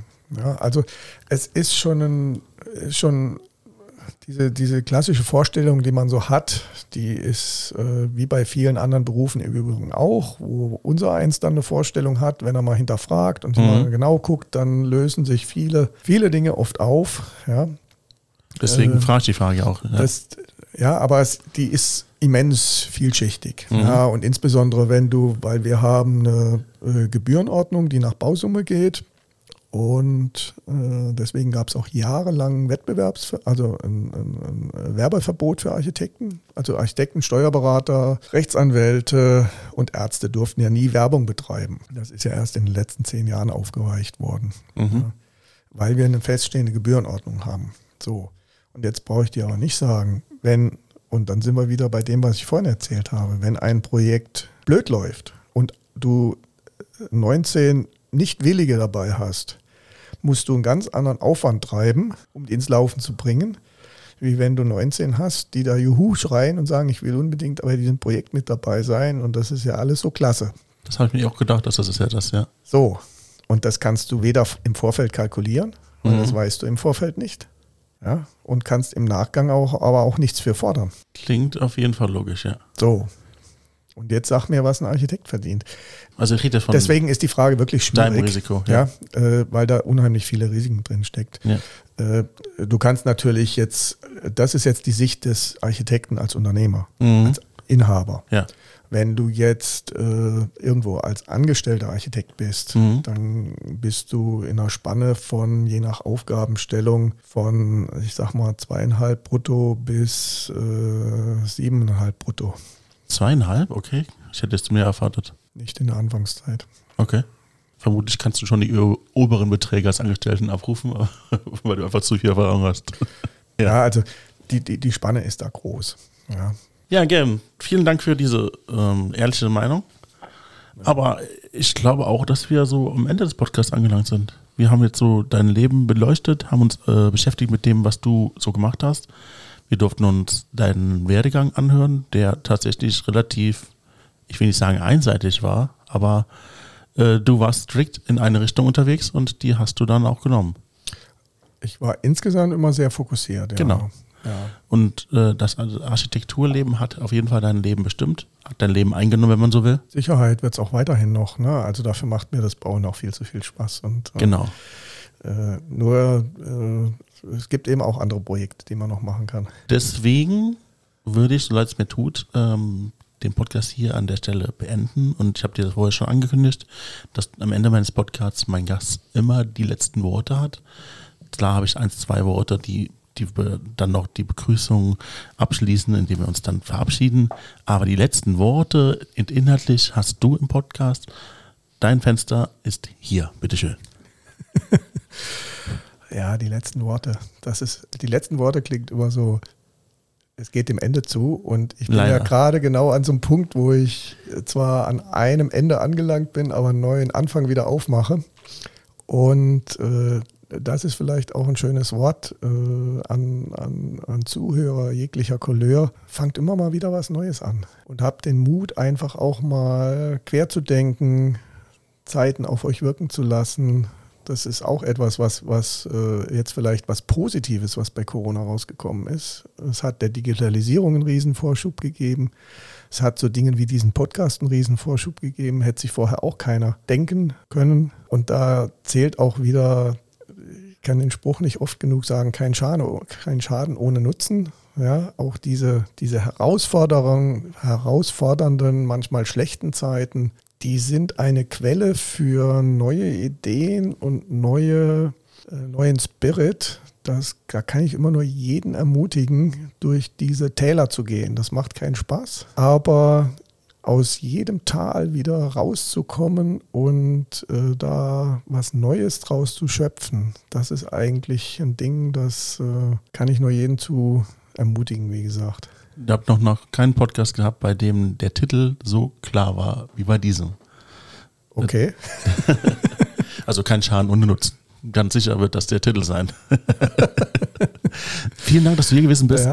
Vielen Dank für deine Geschichte und ich denke, dass das, nicht das, dass das nicht das letzte Mal war, dass wir uns gesehen haben. Vielleicht machen wir noch einen zweiten Podcast, der sich ein bisschen mehr über die Philosophie von damals und heute beschäftigt.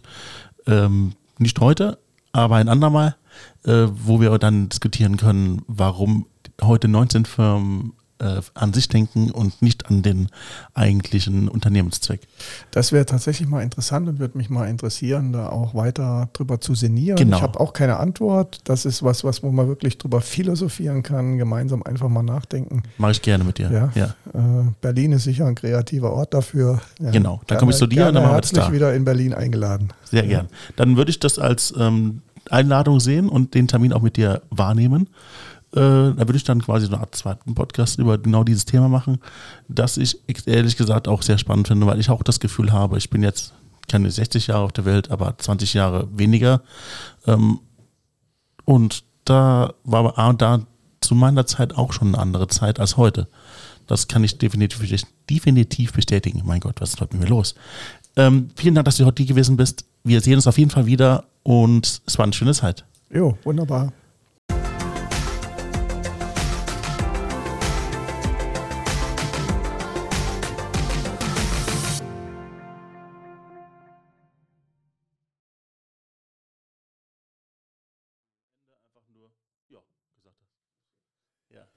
Wenn ich dich verabschiede. Ja, das, das, du wirkst dann unfreundlich, das will ich nicht. Ja. Wenn ich dich verabschiede, musst du dann auch Tschüss sagen. Das ist nur für Podcast. Also ich könnte es ja, auch so lassen. Ja. So, dann machen wir die Aufnahme nochmal so fertig. Also, die sind hier.